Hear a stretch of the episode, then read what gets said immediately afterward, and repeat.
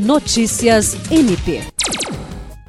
Na segunda-feira, o presidente da Câmara de Vereadores de Rio Branco, Eni Lima, esteve no Ministério Público do Estado do Acre, ocasião em que foi recebido pelo Procurador-Geral de Justiça, Danilo Lovisaro do Nascimento. Na oportunidade, o chefe do MP acreano destacou a importância do Poder Legislativo Municipal e enalteceu o trabalho desenvolvido pelos vereadores da capital.